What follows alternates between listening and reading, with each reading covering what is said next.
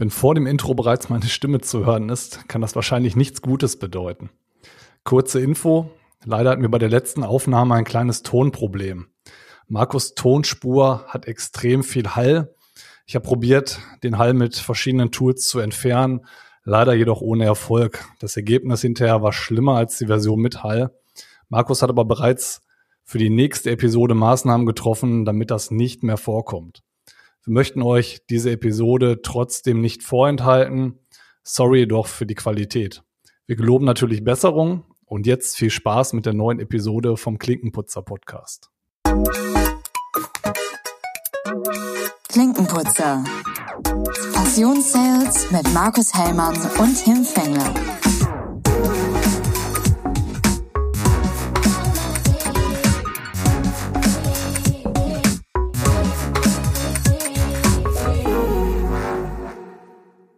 Hi Markus. Mahlzeit, moin Tim. Na, wie geht's dir? Sehr gut. Gestern noch zu meiner Frau gesagt, mir scheint die Sonne aus dem Arsch. Das wiederholt sich anscheinend in unseren ganzen Folgen, ne, dieser Spruch. Das wiederholt sich. Zieht sich wahrscheinlich durch. Ich finde den selber auch mal für mal besser. So. Ja, aber bei, bei, bei dem Wetter und äh, bei den Temperaturen, die wir hier in unseren Breitengraden gerade haben, ist das ja wirklich äh, sehr, sehr schön nach den verregneten Mai scheint der Juni uns ja äh, dann wirklich äh, die Sonne entgegen.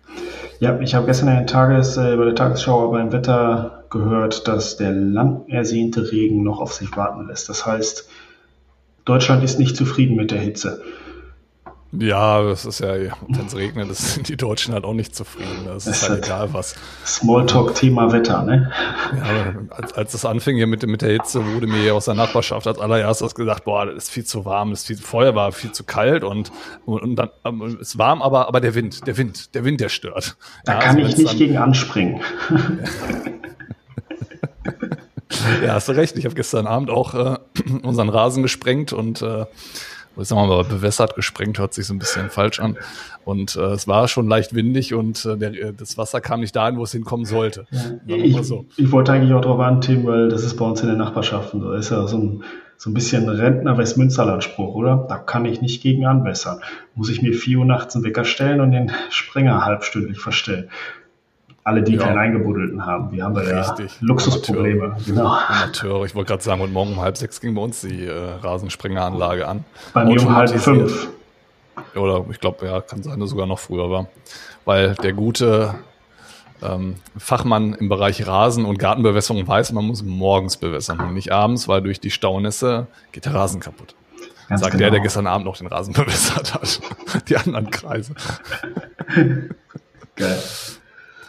Ja, wie, wie war die Zeit? Wir haben ja leider Gottes äh, letzte Episode nicht rausbringen können, ähm, aufgrund von Tonproblemen, die wir festgestellt haben. Aber ich glaube, ich habe da eine Lösung gegen gefunden. Ähm, es geht dann ein bisschen um Hall, die in der Aufnahme, der in der Aufnahme drin war. Aber ich habe ein Tool gefunden, wo ich unsere Audiodateien reinschmeißen kann äh, über AI. Ja, so wie alles aktuell. AI ist ja der Begriff, der überall fällt. Und äh, ich hoffe, dass ich da unsere bereits aufgenommene Episode mit retten kann nachträglich und äh, vielleicht kommt die dann nochmal in den nächsten Wochen raus. Dann haben wir nochmal eine on hold. Hoffentlich. Wenn wir das nicht in den Griff bekommen, dann muss ich mein Podcast-Studio wechseln. Da habe ich so semi-Lust dran. Ich habe mich hier schon so schön eingerichtet. Ja, wie gesagt, oder irgendwo äh, tonnenweise Eierkartons an die Wand kleben. Ne? Es gibt so schöne schalldämmende Elemente.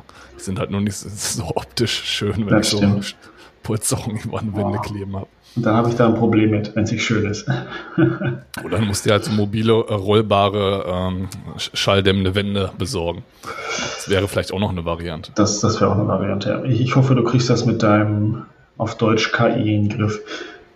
Das, ich hasse es, ich hasse es, dass es in Deutsch äh, immer, dass diese, diese Begriffe immer eingedeutscht werden müssen. AI, nicht KI. Da, da, da. Wir haben ja auch deutsche Zuhörer, die bestehen drauf.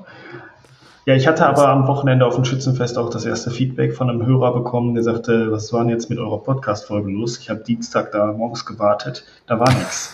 Ich sage, tut mir leid, dass ich dir den Dienstag versaut habe. Ähm, kommt, kommt, wir hatten technische Probleme. Die AI konnte es nicht lösen.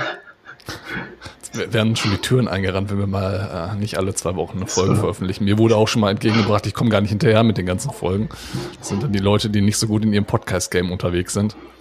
Ähm, oh aber nun ja, ähm, ja. Aber du, du bist jetzt im Urlaub, ist richtig. Ich bin jetzt im Urlaub, genau. Ich war ab Donnerstag schon im Urlaub. Das ist ja jetzt hier im Mai, ist ja unser, war ja unser ähm, Brückentag, Monat, so will ich es mal nennen.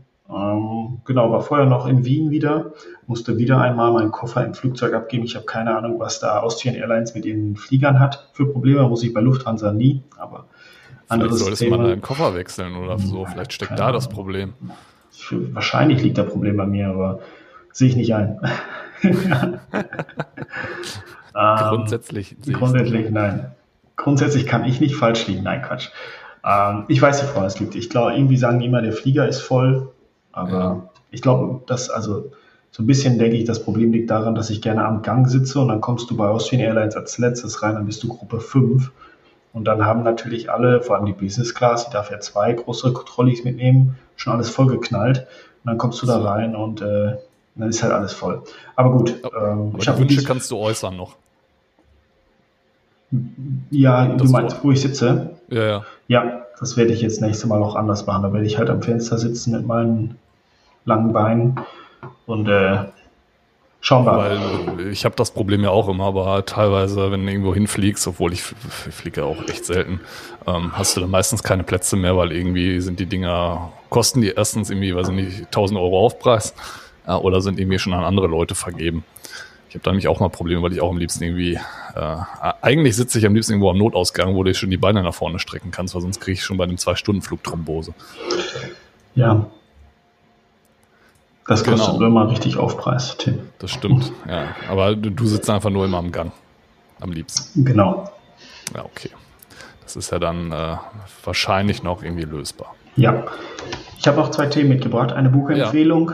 Ja. Äh, ich habe das Buch von Kurt Krömer, Du darfst nicht alles glauben, was du denkst, durchgelesen. Oh, cool. Da spricht er ja über seine Depression. Mhm. Also das sollte sich jeder mal, äh, jeder mal durchlesen, das Buch.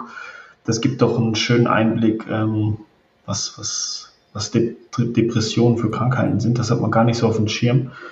Ähm, Finde ich ein gutes Buch. Hat er gut geschrieben in seinem in seiner Berliner Kaltschnauze, so würde ich es mal sagen. Also sehr schönes Buch. Und dann habe ich noch was für uns alle, was Witziges gelesen. Und zwar, ähm, das war jetzt schon vor zwei Wochen, ähm, dass die, das Finanzamt die Post, die die an uns, am Bürger schickt, ähm, jetzt in eine verständliche Sprache, in einer verständlichen Sprache machen möchte. Ähm, die Finanzbehörde möchte Bürger näher kommunizieren und der Beschluss wurde befasst abgeschlossen soll, der gesamte Prozess, ähm, also abgeschlossen werden soll, der im kommenden Jahr. Aber die haben jetzt schon die ersten Musterbriefe geändert, dass man ähm, ja die auch versteht, was sie von einem wollen. Und dann, da bin ich mal gespannt. Ich auch. Da stelle ich mir die Frage, wer kommt überhaupt auf die Schnapsidee, das nicht bürgernah zu kommunizieren? Also es ist ja schon so eine elitäre elitärer Gedanke dahinter, dass man vor 30 Jahren gesagt hat, wir ne-, nehmen jetzt mal eine Sprache, die eigentlich nur wie hochstudierten Finanzbeamten verstehen, aber diesen Brief schicken wir dann an die Bürger, an den Tischler und der muss das dann übersetzen für sich selbst. Ja, damit da einfach keiner durchblickt, das ist schon absichtlich ja. so, damit auch keiner irgendwelche Fehler entdeckt. Ne? Oder um Steuerberater zu. Ah, das ist ein ausgeklügeltes Geschäftsmodell zwischen Finanzamt und Steuerberater die sagen, die werden so kompliziert, dass es nur ein Steuerberater verstehen kann. Da muss jeder normale Mensch einen Steuerberater bezahlen. Dafür haben wir jetzt ja demnächst AI. Ja, ja genau. Das haben die wahrscheinlich festgestellt und haben festgestellt, Steuerberater werden bald sowieso ähm, arbeitslos sein. Und aus dem Grunde können wir es jetzt auch verständlich schreiben. Das, das wird der Grund sein. Das wird der Grund Oder sein. Oder für ja. dich KI, ne, was ich meine. KI. Ist klar. Ei, hört sich an. Du Eilex. ich habe aber äh, auch noch was mitgebracht. Ich habe die, die, Serie zwar noch nicht durchgeschaut, aber ich habe einen Serientipp. Ähm, die Serie heißt The Most, nee, The World's Most Dangerous Show von Joko Winterscheid. Ich weiß nicht, ob das du schon mitbekommen hattest. Das ist eine Serie mhm. zum Klimawandel. Und äh, ich habe jetzt mit meiner Frau gemeinsam äh, die erste Folge geschaut und äh, wir waren da sehr angetan, oder nicht mal die erste Folge, sind wir noch nicht mal durch, aber allein schon von den ersten paar Minuten, die wir gesehen haben, waren wir sehr angetan. Und der Plot, der liest sich sehr, sehr gut. Ähm, da guckt sich Joko eben an, was alles möglich ist, wo äh, schon auch beim Thema Klimawandel geforscht wird, wo wir vielleicht auch noch riesen Herausforderungen haben, aber vielleicht auch, wo wir Chancen haben. Und ich finde das ganz gut betrachtet. Ähm, so ein bisschen, glaube ich, vom Stil her wie dieses Buch, was ich hier schon mal erwähnt habe, Weltuntergang fällt aus. Also, dass nicht immer von der negativen Seite zu betrachten, das äh, Thema des Klimawandels, sondern auch sich einfach mal anzuschauen, was haben wir denn überhaupt für Chancen oder was ist vielleicht sogar möglich, wo gibt es Forschungen, die schon sehr, sehr weit sind und ähm, total spannend. Würde hier dann auch mal den Trailer einfach davon mal verlinken, äh, ist echt cool. Gibt's bei Amazon Prime. Haben oh. ja die oh. meisten durch äh, ihr Amazon äh, Prime-Abo, damit sie schneller beliefert werden. Wichtiges Abo für mich. Ja. Ja, hört sich gut an. cool. Also ich glaube, das, das Thema betrifft auch alle und äh, es ist äh, durch ja, alleine durch die Person Joko, glaube ich, auch für jeden dann verständlich übermittelt. Und das finde ich auch mal ganz, ganz wichtig, besser als irgendwelche ähm, Studien, die dazu irgendwo veröffentlicht werden oder irgendwelche, ich sage dazu immer so gerne, Scheißhausparolen, die äh, rumposaunt werden.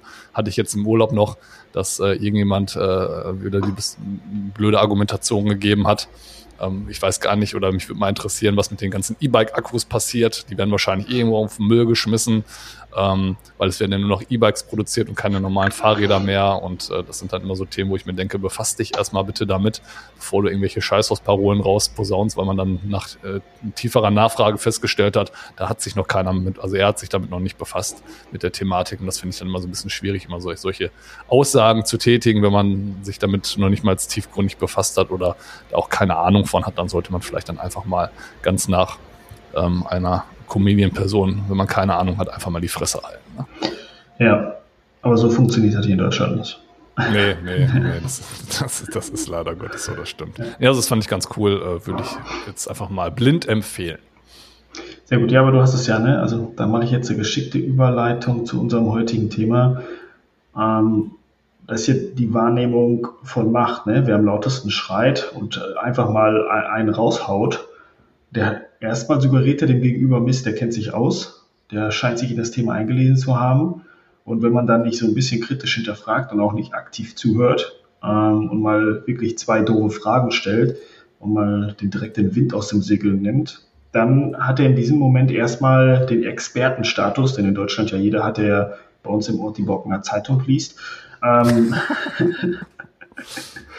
ähm, ja, ist schwierig. Also ich habe hier und wieder auch schon mal die Frage bekommen, wo ich mir, wenn ich doch hier und da mal doch was weiß, ähm, ich lese ja sehr viel The Pioneer, also ist ja, ist ja dieses neue Medienunternehmen von Gabor Steingart, der vorher bei der Handelsblatt, beim Handelsblatt mit drin war, als in der Geschäftsführung und ich glaube sogar CEO war der da. Auf jeden Fall, die analysieren das manchmal so einfach von der anderen Seite und dann bekommt man halt die Frage, wo man sowas denn weiß, wo man es gelesen hat. Dann denke ich mir mal, ja, weil nur die Bockener Zeitung ist halt ist halt eine so komprimierte Lokalzeitung und vor allem bei Lokalzeitungen ist es schwierig, auch für das lokale Blatt mal einen Rundumblick zu machen. Ne? Weil ich sag mal, so eine lokale Zeitung muss ja von zehn Seiten schon vier für den lokalen Sport aufbringen. Da bleibt halt nicht mehr viel Zeit für die, für die wirklichen Weltthemen, was ja vollkommen in Ordnung ist, nur leider lesen die Leute nur diese eine Zeitung und gucken nicht mal nach links und rechts. Ne? Und da kommt es manchmal einfach auch her, dass ähm, ja, dass, dass man damit so halbschlauen Sachen aus der Prisma-Um-Ecke kommt.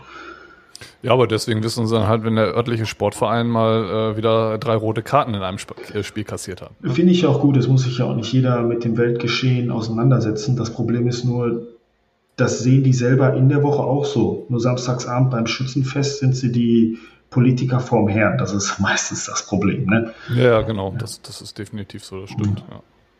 Ich sage mal so schön zu meiner Frau, äh, wie sage ich das immer? Ähm, die müssen mal einmal ihre Silo-Platte verlassen, um mal den Weitblick etwas zu erhöhen. Ja, manchmal merkt man das, da denkt man wirklich, das ist von Anfang der Silo-Platte bis zum Ende gedacht, aber nicht bis zur Hofeinfahrt. Das, den Spruch, den muss ich mir mal merken. Ich glaube, der trifft dir auf dem Land relativ gut zu. Das stimmt. Ja. ja. Nee, aber äh, du hattest jetzt gerade mal eingeschoben. Was ist denn das heutige Thema überhaupt? Das heutige Thema ist Macht die Macht. Macht. Also die Macht und das da, meistens verknüpft man die Macht, also das Macht, die Macht generell mit, mit dem Thema Verhandlung. Aber Macht haben wir alle den ganzen Tag und es ist wichtig, das zu verstehen. Und ich habe da mal, oder generell, wenn die Leute jetzt fragen, wo kann man mal mehr über dieses Thema lesen? Generell zum Thema Verhandlung habe ich, glaube ich, schon mal das Buch Deal vom Professor Dr. Jack Nasher empfohlen. Ähm, und da möchte ich jetzt auch mal eine Seite daraus vorlesen. Und zwar fand ich es sehr schön, auch in Vorbereitung zu diesem Thema bin ich nochmal über, diesen, über dieses Beispiel gestolpert. Ähm, finde ich es wichtig für die Zuhörer und Zuhörerinnen, dass sie erstmal wahrnehmen, was, was Macht überhaupt ist. Und deswegen lese ich jetzt mal was vor. Bitte, wie, wie eingangs erwähnt, ich bin kein guter Vorleser, aber ich gebe mein Bestes. Du übst ja relativ oft bei deinen Kindern, ne? Ja, aber die Sätze sind kürzer. okay. Als Theodore Roosevelt sich 1912 im Endspurt seiner Präsidentschaftskandidatur befand, reiste er quer durch die USA und hielt Reden in unzähligen Städten. Vor der Zeit von Radio und Fernsehen war das, das ein, war das der einzige Weg, Wähler zu erreichen. Sein Wahlkampfteam ließ drei Millionen Broschüren mit seinem Redetext drucken, die bei der Veranstaltung verteilt werden sollen. Auf dem Cover war ein präsidiales Foto Roosevelts zu sehen. Kurz vor Beginn der Reise fiel einem Mitarbeiter des Wahlkampfteams ein kleiner, aber verhängnisvoller Schriftzug auf dem Bild auf. Moffat Studios Chicago. Und tatsächlich, Georg den, hielt die Rechte an dem Bild. Sollten Sie die Broschüre dennoch verteilen, könnte er einen Dollar pro unautorisierte Kopie des Bildes verlangen. Insgesamt also wäre die damals astronomische Summe von drei Millionen Dollar, die Roosevelts Wahlkampfkasse gesprengt hätte.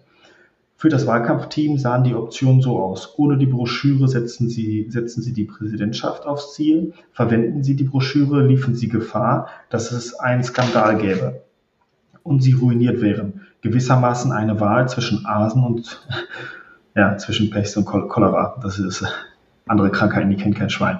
Okay, äh, Moffat, so schien es, hielt alle Macht in seinen Händen. Also nochmal, Moffat war der, dem das Bild recht gehört. Hielt alles in seinen Händen, auch wenn er von der Situation noch gar nichts wusste. Was tun?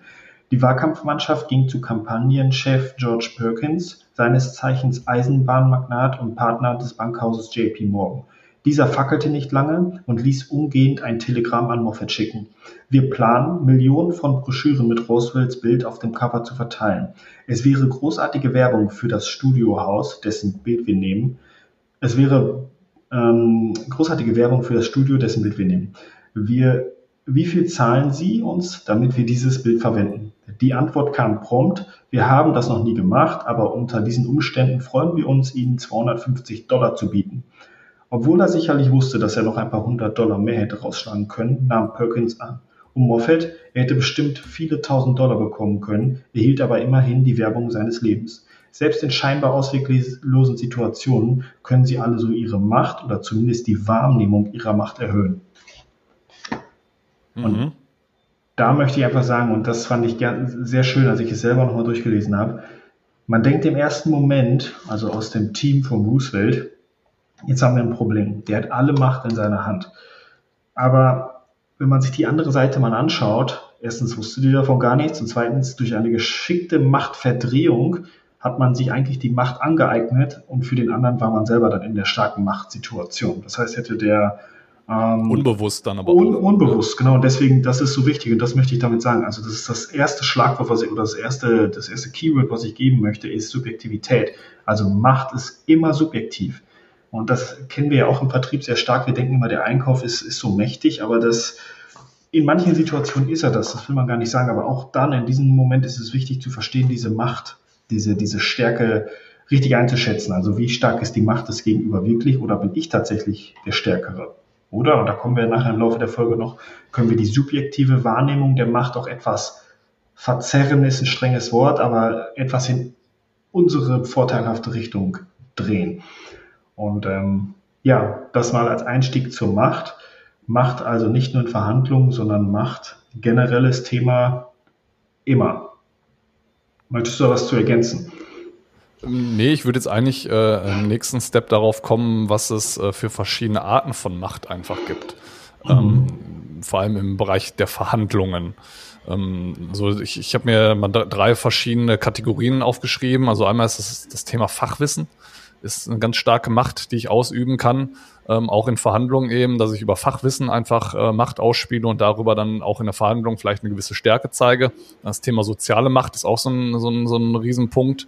Ähm, wenn ich äh, einfach über die, über die soziale Schiene in der Verhandlung kommen kann und das Thema der Verhandlungsstärke an sich, ja, dass ich das eben dann positionieren kann. Das sind so drei verschiedene äh, Bereiche, die ich mir aufgeschrieben habe. Das ist gut. Ich habe da mal drei Beispiele aus meinem Leben mitgebracht, die da sehr gut zu passen. Äh, drei aus dem Business und ich habe noch ein viertes, das ist aus meinem Privatleben nochmal, das die Stärke der subjektiven Wahrnehmung zu unterschreiben, weil das ist wirklich, das müssen wir uns tagtäglich eigentlich vor Augen führen. Also aus dem Business hatte ich schon mal bei einem Preisgespräch bei ähm, einem sehr großen Unternehmen, das wir alle kennen, wurde mir im Meeting, wo es das Meeting ging auch um Preisgespräche, kein Wasser angeboten. Der Meetingraum war, da stand kein einziges Wasser irgendwo und der Einkäufer hatte sich selber sein Wasser mitgebracht. Das ist Macht ausspielen. Dem Gegenüber schon mal kein Wasser anbieten. Und es war Sommer, es war nicht Winter, ne? Also es war Sommer und äh, wir kamen in den Meetingraum rein, macht das Fenster los, oh, hier ist ja auch eine schlechte Luft drin stellte sich selbst ein Wasser auf den Tisch und für mich war nichts da, hat mir kein Wasser angeboten, gar nichts. Das ist Macht, das ist, damit möchte er mich direkt, ja, mir kurz zeigen, ne, wie. Meinst, meinst du, dass das, dass das äh, definitiv Absicht war? Konntest du das, konntest du das in der, in der Verhandlung merken, dass das Absicht war? Weil ja. Ich habe ich, ich hab manchmal so die Befürchtung, dass das bei manchen Leuten einfach äh, soziale Inkompetenz ist. Aber auch dann. Also auch dann, wenn das ist, es gibt nicht Paul Watzlawick, man kann nicht nicht kommunizieren. Ja, ja. Wenn derjenige sozial inkompetent ist und dir kein Wasser anbietet, ist das eher das, die, die, er möchte dir damit oder er zeigt dir damit, auch wenn er es vielleicht nicht mit Absicht macht, dass du mhm. ihm egal bist. Ich meine, draußen, da waren damals draußen 30 Grad. Wenn ich ihm so egal bin, dann ging es wirklich nur um den Preis, aber er wollte mir trotzdem damit zeigen, du bist mir eigentlich egal.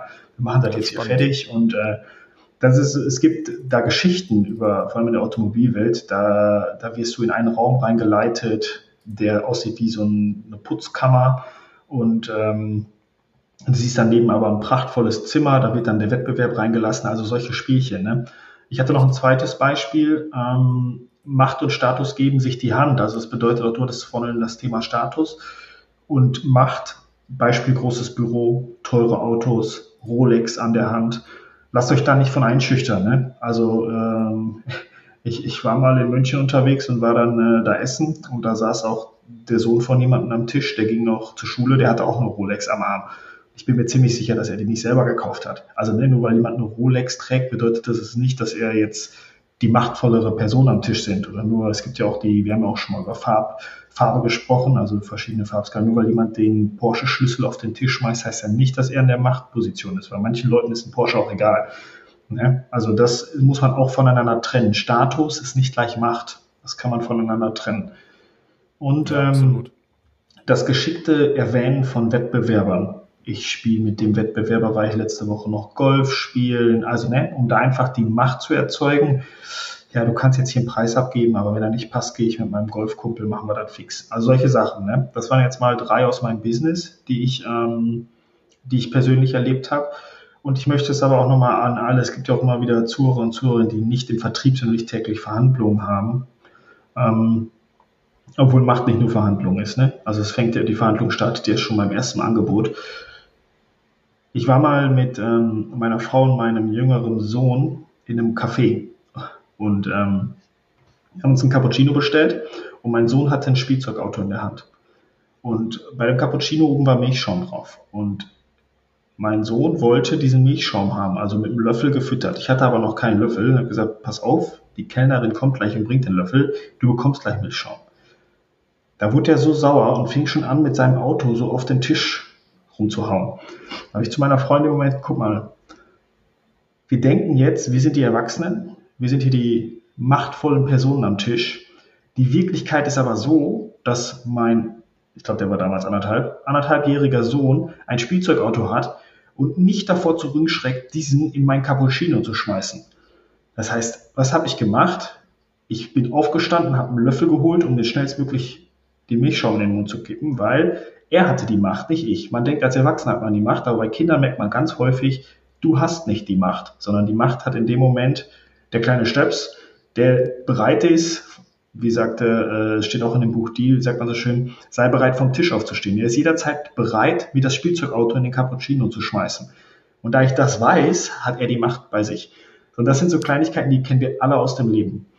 Das spielt vielleicht dann sogar ganz gut in, in, in also irgendwie spielen wir uns die Bälle ganz gut hin und her. Ähm, das Thema Machtstrategien. Weil, also ich sehe jetzt nicht unbedingt ähm, nur dein, anderthalb, in der Situation anderthalbjährigen Sohn als den, der die Macht hat, weil es gibt ja auch unterschiedliche Machtstrategien, die ich anwenden kann. Ähm, Kooperation, Konfrontation und Kompromiss. Und äh, klar, er geht natürlich auf Konfrontation, Du gehst aber in der Verhandlung, gehst du den Kompromiss ein und der Kompromiss ist der, bevor das Spielzeugauto in den Milchschaum fliegt, stehe ich lieber auf und hole den Löffel. Also irgendwie bist du ja auch auf eine Art und Weise in dieser Art Verhandlung, die man als gutes Beispiel aus dem Leben sehen kann, bist du ihm entgegengekommen und gehst bis die, bis, äh, die, bis, äh, bis den Kompromiss eingegangen. Also spannend. Also ich, ich, mein, mein erster Trigger war gar nicht, dass er unbedingt der ist, der die Macht hat. Klar, eine soziale Macht vielleicht irgendwie, um äh, Mama und Papa jetzt hier im Café zu blamieren. Äh, auf gut Deutsch gesagt, indem er da sein, sein Spielzeugauto versenkt. Aber eigentlich bist du den Kompromiss eingegangen in der Verhandlung und hast dann für beide Seiten vielleicht ähm, in der Situation das Beste rausgeholt. Ja, klar. Ich meine, da geht es ja im Endeffekt drum. Ne? Ich, ich wusste, ich war mir bewusst, dass das meine ich ja, du musst, ich wusste ja diese subjektive Machtwahrnehmung und ich wusste, dass es in meiner Hand ist, das zu lösen. Ich meine, das ist anderthalb, aber das wirst du auch im, im Alltag haben. Du wirst mit Menschen in der Kaffeeküche stehen und du wirst merken, ich habe dieses Machtverständnis wahrgenommen, mein Gegenüber nicht oder er möchte es nicht wahrnehmen, aber dann liegt es auch an dir, das zu lösen, weil, ne, wenn wir jetzt mal bei dem Thema Verhandlung bleiben, wenn, wenn man einen Verhandlungspartner hat, der sich nicht dir annähern möchte, dann ist es dieses früh zu erkennen und sei bereit vom Tisch aufzustehen. Wir hatten das in der letzten Folge. Es macht keinen Sinn, ein Geschäft zu machen, wo nicht beide Spaß dran haben. So, das heißt, du musst dir diese Macht auch bewusst sein. Wenn derjenige zu machtvoll ist, er kann darauf bestehen, dann musst du für dich selber einkalkulieren, ich stehe jetzt vom Tisch auf. Oder der Schlaue sein und da gehen wir natürlich schon stark in die Verhandlungen rein, das auszutaktieren, wie kann ich gehen. Du kannst ja auch das offen ansprechen und damit die Macht, ne? Also du kannst es ja auch zu deinem Vorteil nehmen, die Macht sozusagen ja, auflösen. Du kannst so eine Verhandlung ja auch vertagen und einfach sagen, so, wir sind jetzt hier zu Stand, äh, Stand X gekommen, ähm, sind uns noch nicht so nahe gekommen, dass wir hier das Thema abschließen können, aber man kann sowas ja auch aktiv vertagen und zu sagen, hey, wir ziehen uns hier zurück, ohne, ohne zu sagen, ich stehe jetzt vom Tisch auf und für mich ist das Thema gebrochen, sondern einfach zu sagen, hey, ähm, wir vertagen das gerne, wir treffen uns gerne nochmal zu einem späteren Zeitpunkt, jeder überlegt nochmal über seine Standpunkte nach und äh, dann, dann treffen wir uns nochmal zu einem weiteren Gespräch. Das kann man ja auch äh, sehr ähm, ich sag mal, sehr diplomatisch lösen. Das geht ja, geht ja genauso. Aber das, das, wie du schon sagst, da würde man jetzt zu stark äh, in die eigentliche Verhandlung reingehen, das stimmt. Aber ja. ähm, ich, ich fand das Beispiel einfach total gut von dir, weil man äh, dann diese unterschiedlichen Machtstrategien einfach ganz gut sehen konnte. Ne? Dieses Thema, ähm, kooperiere ich jetzt, gehe ich auf Konfrontation oder gehe ich einen Kompromiss ein? Ähm, das, äh, und ähm, wir hatten im Vorgespräch dann nochmal dieses Thema ähm, vom, vom Harvard-Konzept, was du ja auch schon mal mitgebracht hattest. Und ähm, da gab es ja dieses Beispiel mit den zwei Orangen, ähm, wo ich zwar ähm, wie hast du es so schön gesagt? Worauf, worauf gehe ich ein? Auf ähm, du, du, die beiden Kinder haben eine Position. Genau, die, genau die, die, die Position verstehen, genau die Position. Die das Interesse verstehen. Die Kinder, haben, verstehen. die Kinder haben eine Position und du musst das, das wirkliche Interesse hinterfragen. Also das ist deine Aufgabe. Das haben wir auch schon mal gesagt, das ist deine vertriebliche Pflicht, das wirkliche Interesse des Gegenübers zu verstehen. Ähm, wir können ja gerne das Orangenbeispiel nochmal kurz einmal ranbringen, weil das sollte man auch immer mal im Hinterkopf haben. Also zwei, es gibt zu Hause auf dem Küchentisch liegt eine Orange, zwei Kinder sind da, beide möchten die Orange haben. Ähm, streiten sich, gezanke, dann kommt die Mama rein und sagt, okay, was ist hier los? Dann sagen die Kinder, wir möchten beide die Orange haben. Was macht die Mama? Nimmt ein Messer, schneidet die Orange halb durch, gibt beiden Kindern eine Orange. Würde man sagen, okay, ist jetzt eine Win-Win, 50-50-Regel, gut gemacht. Im Endeffekt ist es aber eine Lose-Lose-Situation, weil die Kinder waren zwar der Position, bei der Position, ich möchte die Orange haben, das Interesse war aber unterschiedlich. Das eine Kind möchte ähm, mit der Orange einen Orangensaft machen, braucht also nur den Fruchtsaft und das andere Kind möchte einen Kuchen backen und braucht dafür eine, äh, braucht dafür die, die Schale der Orange. Das heißt, die Win-Win-Situation wäre gewesen, dass du die Orange auspresst, das eine Kind bekommt den Saft und das andere Kind darf die ganze Schale haben. Da hätten beide gewonnen. Und das ist halt immer dieses Paradebeispiel für hinterfragte Interessen. Ja, ähm, das, das, genau deswegen finde ich das Beispiel total gut, weil eigentlich würde man jetzt erstmal denken, ja, wir haben, eine, ähm, wir haben einen Kompromiss gefunden in dieser Verhandlung, aber da du das Interesse ja nicht im ersten Step hinterfragt hast, hat der Kompromiss nämlich gar nichts gebracht. Also du musst immer wieder das Interesse des Kunden oder auch dein eigenes Interesse verstehen, um hinterher die beste Lösung für beide Parteien rauszukriegen und nicht einfach nur zu gucken, kooperiere ich jetzt, gehe ich auf Konfrontation oder ähm, lösen wir das in einem Kompromiss auf, sondern das Interesse ist immer das, was, was im Vordergrund steht.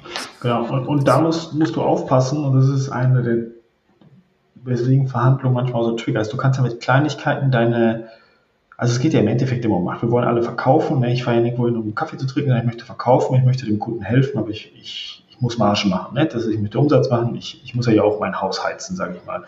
Ähm, die Gefahr ist, dass du deine eigene Macht zu schnell eliminierst. Ich habe mal ein Beispiel. Ähm, ein Beispiel aus dem Business.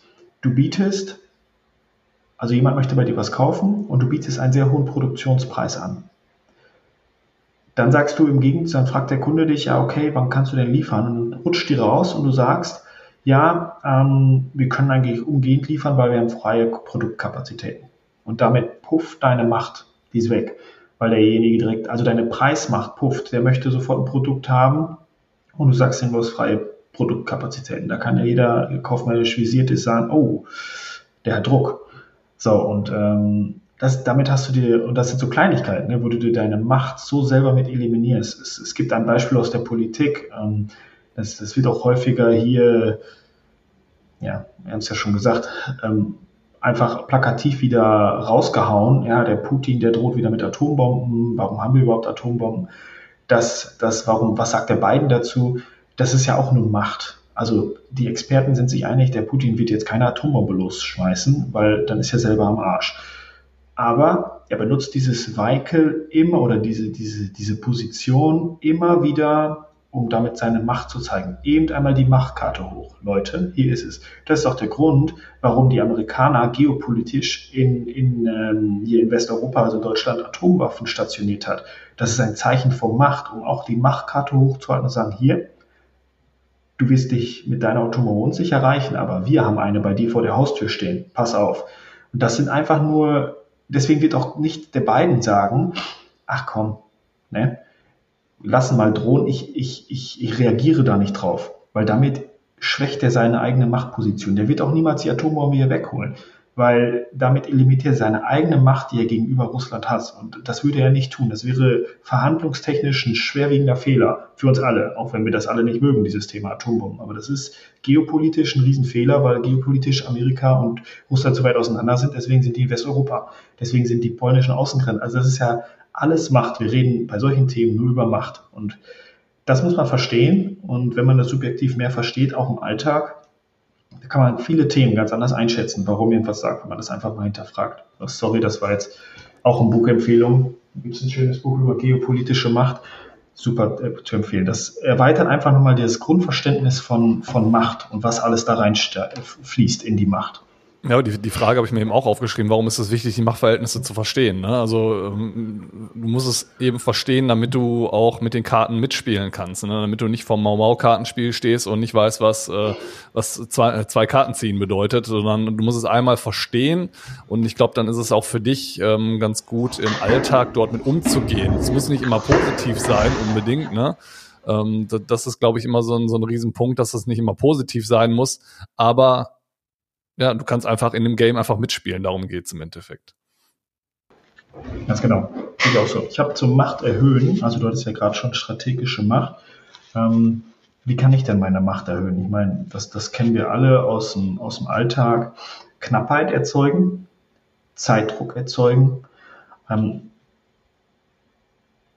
die letzte Instanz, und das kann man jetzt nicht einfach nur sagen, die letzte Instanz bedeutet immer, ähm, es, es gibt Verhandlungen, da, da wird, wird man vorher gefragt, ist man entscheidungsbefugt. Die wollen damit erzeugen, dass ich nicht sagen kann, danke für Ihr letztes Angebot, ich kann es nicht entscheiden, ich frage intern nochmal nach und dann kann ich zwei Wochen später zurückkommen und sagen, boah, wir haben hier wirklich hart verhandelt, das war schon eine Nummer, wir sind ja auch eine Einigung gekommen, aber mein Chef sagt, kann ich so günstig nie machen. Haben, ne? Und das machen die Einkäufer ja ganz genauso. Oder die Gegenseite. Wir kennen das ja auch alle, kaufst du ein Auto und dann, ah, da muss ich noch mit meiner Frau drüber sprechen. Und ne, solche Sachen. Das ist eliminiert, also die, das ist ja auch ein Fehler von subjektiver falscher Wahrnehmung. Wie viele Leute gehen nicht raus und sagen, ich kann das entscheiden. Ich, ne, ich bin hier, ich habe die, die Weisungsbefugnis, die Machtbefugnis vom Unternehmen. Solltest du dir nicht selber geben, das wäre total bescheuert. Auch wenn du die hast, solltest du es auf keinen Fall sagen. Du kannst besser sagen, ich muss das intern noch abklären lassen, dann machen wir es fix. Also sei niemals die letzte Instanz, auch wenn du es bist. Deswegen sagt man auch so schön, wenn du dein, wenn der CEO, wenn der Geschäftsführer mit an, an den Verhandlungstisch kommt, dann lässt er Geld liegen. Du kannst nie, du gehst nie besser raus, als wenn du da alleine sitzt, weil der ist ja auch einfach repräsentativ fürs Unternehmen, der muss ein bisschen was geben, damit der gegenüber Geschäftsführer sich auch wertgeschätzt fühlt. Das heißt, wenn du mit deinem Chef oder deinem CEO an den Tisch gehst, lässt du immer Geld liegen. Oder dein, dein Chef macht von Anfang an klar, wer hier hinterher die letzte Entscheidung hat oder ähm, ja, dass vielleicht die Entscheidung noch nicht hier am Tisch getroffen werden kann. Das muss man aber dann von, von Anfang an definieren, von Anfang an klar machen, dass dem Kunden das bewusst ist. Ja, wenn das äh, von Anfang an klargezogen ist, dann, dann geht's, glaube ich, ganz gut. Aber ich, ich gebe dir recht, wenn äh, jemand mit dabei ist, der vielleicht noch eine Position über dir sitzt, dann hat's meistens immer zur Folge, dass irgendwelche Versprechungen gemacht werden, ähm, die dazu führen, dass du einfach hinterher weniger ja, weniger in der Tasche hast. Ja, das, das ist leider so. Und ähm, ein, ein weit, weiteres Thema zum Thema Machterhöhung ist die BATNA. Das hatten wir, glaube ich, auch schon ein oder andere Mal angesprochen. Das ist die Best Alternative to a Negotiated Agreement. Bedeutet ein Plan B. Also so kann man es ganz einfach sagen. Das benutzt man sehr stark zur Vorbereitung. Ähm, Im Harvard-Konzept steht das mit drin. Die nennen es nicht BATNA, aber bei Deal, der Professor Dr. Jack Nesher gibt das schöne Beispiel bei deiner eigenen du suchst dir einen Job nach dem Studium. Du möchtest eigentlich bei der Boston Consulting anfangen, ähm, hast auch die Idee, du möchtest 100.000 Euro verdienen. Wenn du jetzt sofort zu der Boston Consulting gehen würdest und die würden dir sagen, du kannst 80.000 haben, was machst du dann? Ne? Deswegen sagt man, du bewirbst dich noch bei, ähm, bei KPMG, bei PwC und da möchtest du eigentlich nicht hin, aber du verhandelst da bis zum Schluss. So, dann bekommst du bei der KPMG ein Gehaltsangebot 110.000 Euro, bei PwC auch 115.000 Euro. Dann gehst du mit so einer geschwollenen Brust, gehst du zu Boston Consulting und weil du dann selber auch die intrinsische Machtwahrnehmung so hoch gepusht hast, wirst du bei denen auch 110 bekommen. Und das ist die Butner, dass du dir vorher schon deine Alternativen auslegst. Und jetzt kommt der Clou zur Vorbereitung von Verhandlungen. Du solltest auch die Butner deines Gegenübers kennen. Also du solltest wissen, was für Alternativen hat der, die besser sind als deine oder nah dran. Und du solltest dir eine Zahl dabei auslegen. Das heißt, es gibt natürlich so, wir kaufen jetzt ein Auto, da vorne steht ein Dreier BMW Automatikgetriebe Kombi. Der andere Dreier BMW hat ein Schaltgetriebe und ist auch ein Kombi. So jetzt könnte man sagen, okay, der eine kostet 15, der andere kostet 12. Jetzt fragt man sich, okay, ich möchte lieber eine Automatik, deswegen ist der 5 ist eh schon besser. Nee, du musst dann sagen, okay, was ist mein subjektiver Wert, den ich für ein Getriebe ausgeben möchte? Ist es mir wert, für ein Auto 2000 Euro mehr oder 3000 Euro mehr zu bezahlen, nur weil es ein Getriebe hat? Wenn ich mir vorher diese Punkte schon sauber aufschreibe und damit jedem, jeder meiner Position ähm, oder, oder meinem, ja, es ist dann schon wieder eine Position, ich möchte das, das Getriebe haben, einen Wert gebe, habe ich nachher eine Summe stehen und das ist meine Partner. Das ist ein bisschen tricky, aber wenn man sich damit auseinandersetzt vor einer Verhandlung, dann bist du so gut vorbereitet, dass du einfach viel besser die Punkte austaktieren kannst während der Verhandlung. Aber das ist ja auch nichts anderes als äh, das Thema Wettbewerber mit ins Spiel zu bringen, ne? Klar, Dann klar. machst du ja quasi dann stellst du dir deinen Plan B irgendwie ja auch auf, ne? Und wenn du irgendwie einen Kunden hast, der, wo du, wo du schon weißt, der kauft bei dir ein, der kauft aber auch hin und wieder mal beim Wettbewerb und äh, du über das Wettbewerbsprodukt so weit aufgeklärt bist und genau siehst, wo könnten deine ähm, Stolperfallen und die Fallstricke sein, ähm, hast du dann eben den Plan B auch des ähm, Gegenübers ganz gut ausgespäht. Ich glaube, das ist. Äh, wahnsinnig hilfreich, ja. Da spricht man ja auch häufig äh, von Cherry-Picking. Ne? Das, was, macht, was macht denn ein Einkäufer?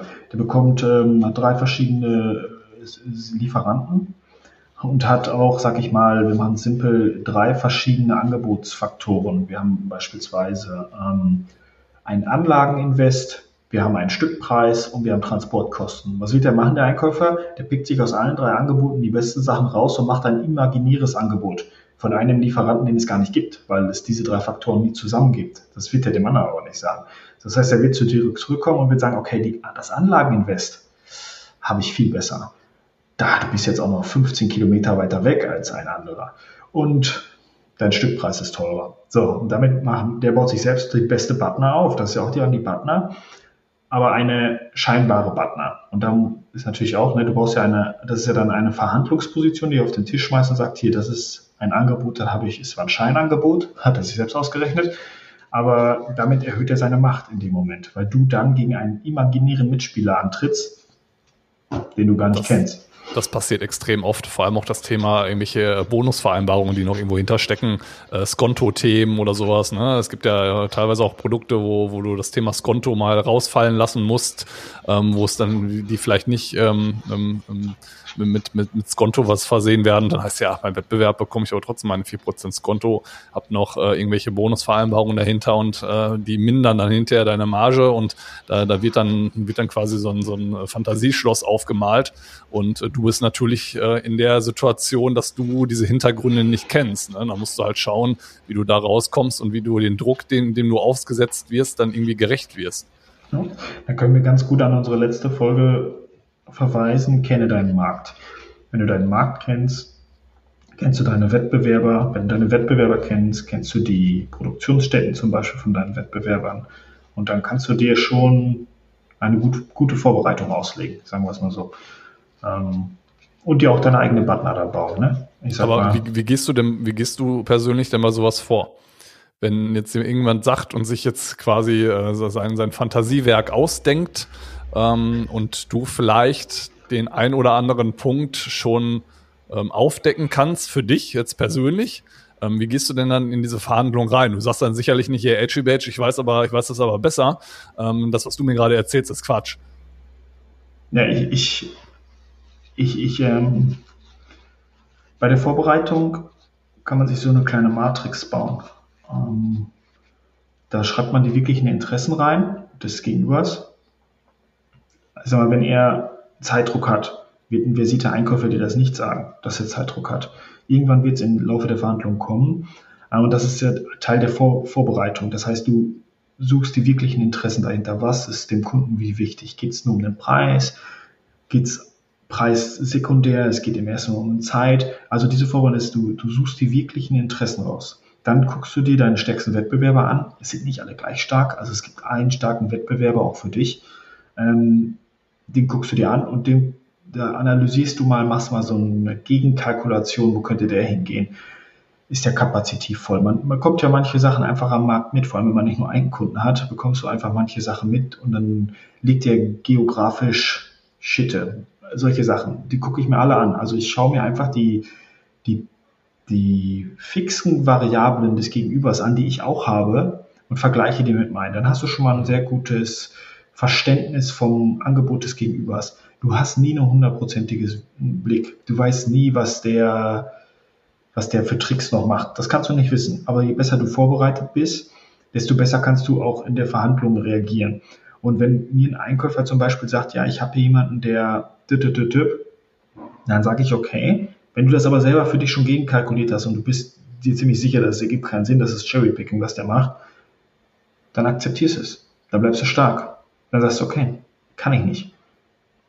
Thema durch. Also, dann kannst du sagen, okay, ich Karten kann nicht offenlegen, sondern, nee. sondern einfach gegenhalten und äh, weiter die, die, ich sag mal, die, die, die Bank aufbauen und stehen lassen. Wenn du den offenlegst, dann stellst du ihn bloß und dann will der dir beweisen, dass er, ähm, dass er doch recht hat. Er wird ja niemals zugeben, hast du recht habe ich jetzt gelesen. Ja, ja, und das könnte natürlich dann dazu führen, dass er vielleicht das Angebot des Gegenübers trotzdem annimmt, obwohl er eine schlechtere Angebot einfach aus Prinzip so handelt, um dich um sein Gesicht zu wahren. Ja, und dich für spätere Verhandlungen wieder zu schwächen und dann zu zeigen, hey, der, der hat dort auch nicht nachgegeben, vielleicht scheint er ja doch mit offenen Karten zu spielen. Und äh, ja, okay. Genau. Mhm. Alleine um schon zu sagen, ich mache ernst. Ne? Also wird es dir nicht geben, um sein eigenes Gesicht zu wahren da gibt es auch so in dem Buch ähm, von Jack Mischer, der sagte mal so schön dazu, bau die goldene Brücke. Also du musst ja im Endeffekt auch, jetzt gehen wir schon sehr stark in die Verhandlungen rein, aber du musst ja im Endeffekt überlegen, wenn, wenn dein Angebot nicht das Beste ist, aber du merkst, der möchte mit dir zusammenarbeiten, dann musst du die goldene Brücke bauen. Du musst ihm sozusagen helfen, dein Angebot intern zu verkaufen. Ne? Also du musst ihm die Argumente geben, die für ihn auch intern zählen. Mhm.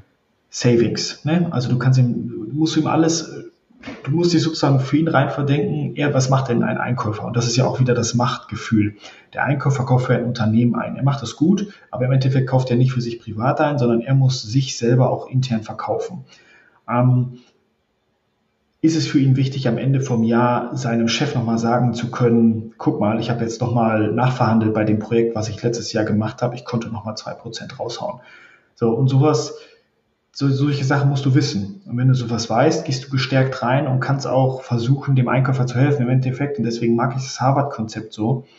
Ähm, wir sind alles Menschen. Er macht seinen Job, ich mache meinen Job, ich möchte was verkaufen, er muss etwas einkaufen. Und wenn ich ihm dabei helfe, die beste Möglichkeit einzukaufen und ihm auch dabei helfe, dass er intern sein Gesicht wahrt, dann helfe ich ihm dabei auch wenn ich mal ein, ich meine, ich arbeite immer im, im Key Account Management, also wir haben immer große Kunden, da sind immer die gleichen Kunden.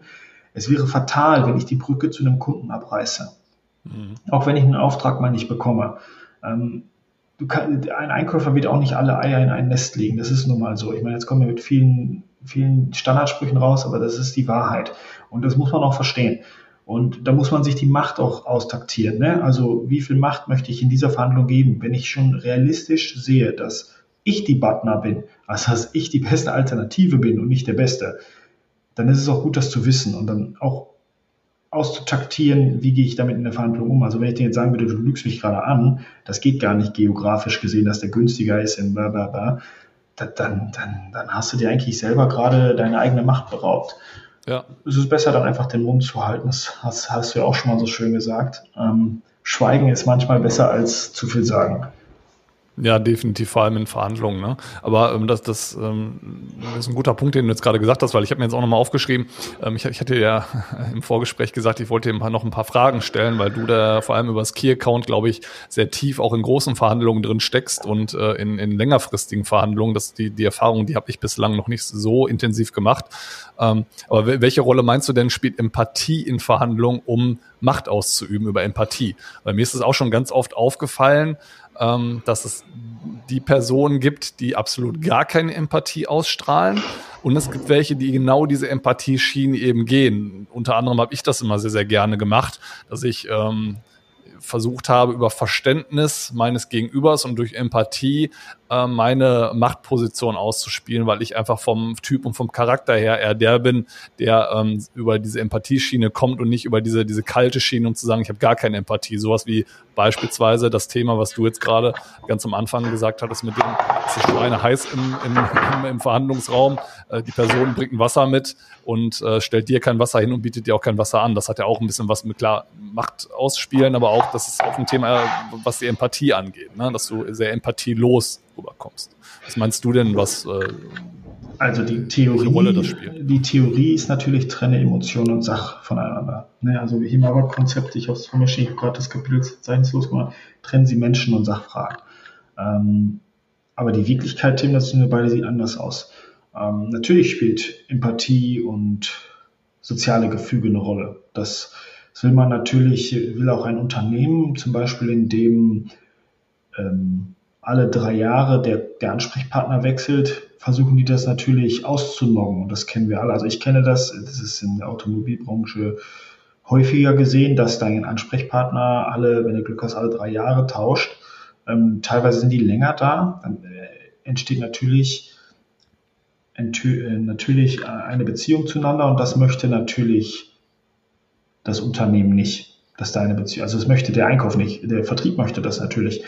Ähm, aber es gibt die Profis, die trennen das sauber. Da gehst du einen Kaffee trinken, aber wenn du am Verhandlungstisch sitzt, dann bist du der harte Mann. Also ich kann es zum Beispiel sehr gut trennen, weil ich mir immer denke, ich bin nicht hier, um Kaffee zu trinken. Also ne, mich interessiert zwar, was du machst, aber ich muss, ich möchte was verkaufen. So, das ist ganz einfach.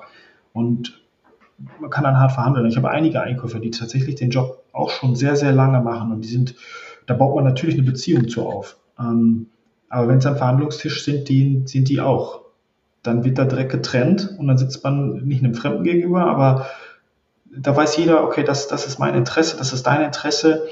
Das ist ja bei, ne, es gibt ja auch welche, die spielen gerade, und da ist das Thema Macht so wichtig bei Verhandlungen, die spielen so eine starke Macht aus, die erzählen, die haben so einen langen, einen langen Hebel dir gegenüber.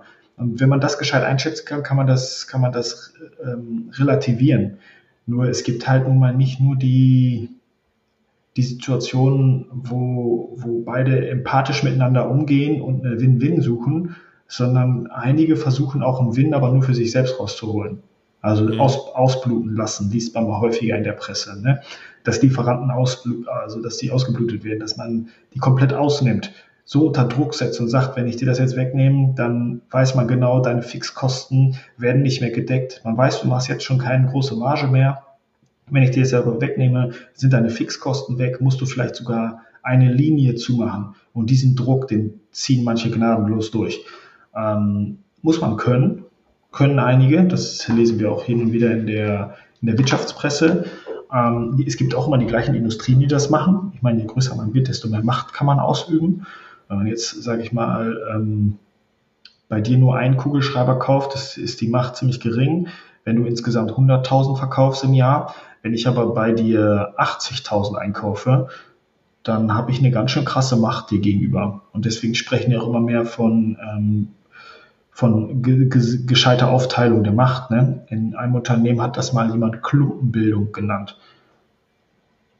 halte ich jetzt für einen gefährlichen Griff, weil ich Key Account Management total gut finde und ich auch glaube, dass die Unternehmen beide voneinander miteinander wachsen können. Und natürlich ist Klumpenbildung eine große Gefahr.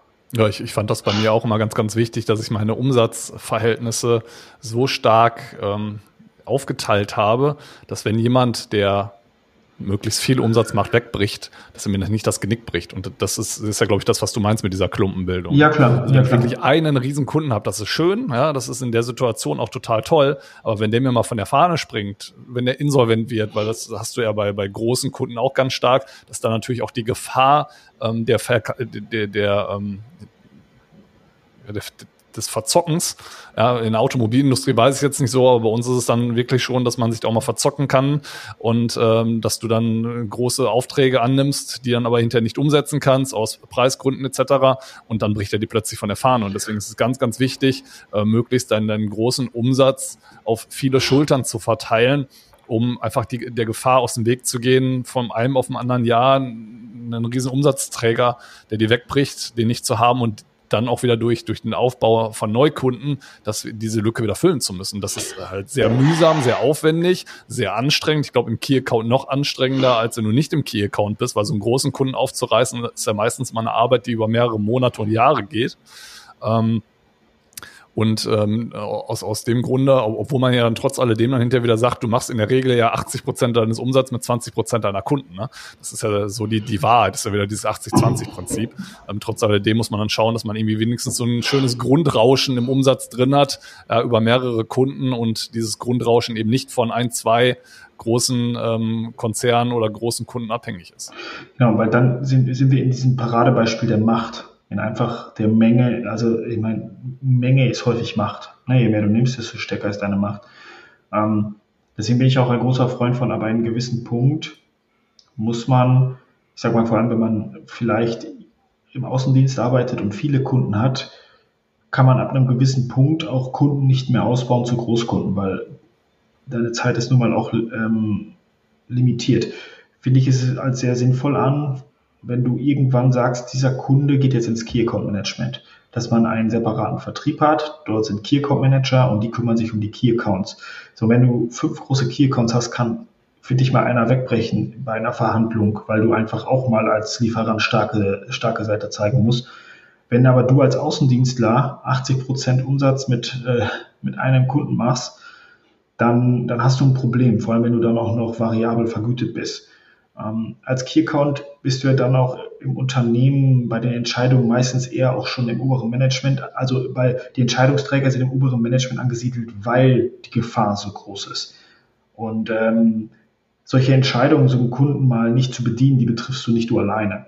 So, und ne, als Außendienstler kannst du mal bei einem kleinen Kunden sagen, das passt jetzt nicht, sondern jetzt ist auch gut, wenn du dann nimmst, dann musst du woanders kaufen. Das machst du bei einem Key Account nicht, weil da bricht dir was weg da sind die Verhandlungen größer, da sprechen wir dann nachher auch über Buying Center, da entscheidet nicht nur einer, sondern verschiedene Leute. Ähm, da wird aber auch die Macht größer des, des, des Kunden, die Macht im eigenen Unternehmen. Und da gebe ich dir vollkommen recht, da muss man echt aufpassen, dass man nicht in diese reine Klumpenbildung reinläuft. Dann lieber sagen, ich baue drei Key, also ne, als kleines Unternehmen, ich baue mir jetzt zwei, drei Key-Account-Kunden auf, damit ich nicht abhängig von einem bin. Genau. Oder man schafft es eben, dem Großkunden gegenüber zu ähm, nach außen darzustellen, dass er eben nicht die Machtposition im Unternehmen hat, die er sich vorstellt. Ja, wenn du das schaffst, wo das ab einer gewissen Größe eher unwahrscheinlich ist. Aber wenn, wenn du schaffst, ähm, ich sag mal, dieses Bild zu wahren, dass, dass er nicht so eine Machtposition auf deinen Umsatz aus, ausüben kann, dann ist das natürlich die Königsdisziplin, ne? dass du ihn trotz dieses Klumpen trotzdem so klein hältst, in Anführungsstrichen, dass er nicht weiß, dass er einer dieser Klumpen ist bei dir im Unternehmen. Ja, ja ein Beispiel, ich, ich glaube, das war für drei Podcast-Folgen, habe ich doch mal gesagt, dass sie im örtlichen Edeka ich keinen Maß und Sneakers kaufen konnte und habe ja dann recherchiert und gesehen, dass oder herausgefunden, dass die in einem Preiskampf miteinander sind und Edeka die eiskalt aus dem Regal genommen hat. Würde jetzt Mars und Snickers sagen, okay, dann äh, Mars Snickers Twix, wie auch immer, ich gehe mit meinem Preis runter, dann hat der Edeka vom Machtverhältnis recht. Ähm, und das ist ja das Key Account Management, dass du, auch wenn du es nicht möchtest, auch wenn du preislich runtergehen möchtest, musst du deinem Kunden manchmal die klare Kante zeigen und dann halt damit rechnen, dass er es abzieht, mengentechnisch. Du musst Dinge aushalten können. Ja. Du musst Dinge aushalten können. Ähm, du kannst ja dann auch mal, also ne, das ist es ja, man denkt immer, alles ist, was will ich mit dem größten Umsatz, wenn ich keine Marge habe? Also im Entscheidenden ist im Endeffekt auch die Marge. Und du musst es halt auch mal, wie du schon aushalten, dass dir jemand was wegnimmt. Ähm, und dann darf dein Unternehmen nicht zusammenbrechen oder einknicken. Es ist ja dann auch immer die Möglichkeit, wenn dir ein großer wegbricht, dass du einem kleineren hilfst, groß zu werden, indem du freie Kapazitäten für ihn mitnutzen kannst. Weil das, man denkt ja immer, man ist der einzige Player, aber ich sag mal, dieses Machtspielchen machen die ja nicht nur mit dir. So, Unternehmen X macht das Machtspiel mit dir, Y, ähm, Unternehmen Y macht das mit deinem Wettbewerber. Das heißt aber, wenn der dem Wettbewerber Mengen wegnimmt, muss er die irgendwem geben, so, dann kannst du die schon bekommen. Also das ist ja immer ein Ausbalancieren. Ähm, aber da, da gehen wir genau rein in dieses, dieses Machthaben. Da sind wir genau drin in diesem Thema. Das ist, man merkt, dass wir haben das überall, das Thema Macht. Und deswegen ist es wichtig zu wissen, dass es subjektiv ist und dass man das vor einer Verhandlung sich wirklich bedenkt. Oder eigentlich vor jedem Termin musste man einmal drüber nachdenken, welche Macht habe ich hier eigentlich gerade. Ja, deswegen ist die Vorbereitung ja auch total wichtig. Ne? Ganz genau, ganz genau. Ja. Ich habe hier nochmal, Vorbereitung ist alles, habe ich nochmal ganz groß drunter geschrieben. Also ja, total das ist auch 80-20, ne? 80 Prozent deiner Verhandlung ist, äh, oder, oder, ja, 80 Prozent deiner Verhandlung ist die Vorbereitung vorher. 20 Prozent die eigentliche ist, Verhandlung. Ja, genau, ist da, wo du da ja. bist. Ja, ja. ja total. Ähm, ja, was würdest du denn sagen, was zusammengefasst die wichtigsten Punkte sind beim Thema Macht, die man wissen muss? Ja, ich, ich habe letztens von einem Podcast-Hörer gehört, dass wir uns äh, doch in manchen Podcast-Folgen sehr häufig wiederholen. Ähm, ich mache das übrigens mit Absicht, liebe Podcast-Hörerinnen und Hörer, weil ich glaube, dass manche Sachen so wichtig sind, dass man da nachts von träumen sollte. Das Kind liebt die Wiederholung. Ja, Macht ist subjektiv. Das solltet ihr euch alle morgens auf den Spiegel schreiben, ähm, damit ihr drauf guckt. Dann, Macht kann man erhöhen. Also man kann selber seine Macht beeinflussen. Ich spreche da auch gerne manchmal von ähm, und das mache ich tatsächlich gezielt, äh, indem ich Kunden sage, wir sollten mal reframe. Ich setze mal kurz den Rahmen wieder an die richtige Stelle, damit wir uns beide bewusst sind, weil das machen ja manche auch sehr gerne.